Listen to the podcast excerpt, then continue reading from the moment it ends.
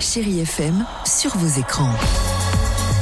Bonjour à tous, et comme tous les week-ends, on fait un tour sur les plateformes pour voir les films et séries à ne pas manquer. Bien au chaud sous un plaid, de quoi frissonner en sécurité devant The Last of Us, c'est sur Amazon Prime et c'est arrivé cette semaine. On n'est pas malade, monsieur. On n'est pas malade. Adapté d'un jeu vidéo, la série nous plonge dans une Amérique sans dessus-dessous au lendemain de l'apocalypse, virus, zombies, les critiques sont dithyrambiques. Il n'existe aucun traitement pour cela, aucun moyen préventif ou curatif, et si jamais ça se produit, nous aurons perdu. 9 épisodes à découvrir un nouveau chaque lundi. Allez, à présent on part du côté de Netflix avec une nouveauté française. Ensemble, on peut être les deux Renoirs de l'Elysée, mon gars. En place, c'est le nom de cette série avec notamment Eric Judor, Benoît Poulvorde, Marina Foïs, la folle histoire de Stéphane, un éducateur qui se retrouve propulsé au second tour de la présidentielle, un peu par accident. On est dans la merde. Pourquoi Parce que l'autre grand con se présente.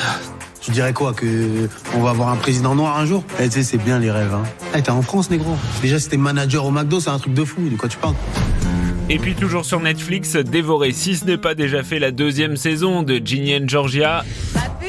J'ai un petit cadeau pour toi une mère un peu border, une fille un peu perdue, en première place du top visionnage depuis plus de deux semaines sur la plateforme, juste devant Viking Valhalla à la croisée des genres entre histoire, action et aventure, et puis troisième du top Sky Roro, troisième saison dans laquelle on suit toujours trois femmes en quête de liberté. Voilà, je crois que vous savez tout, à vous de faire un choix. Allez, à très vite.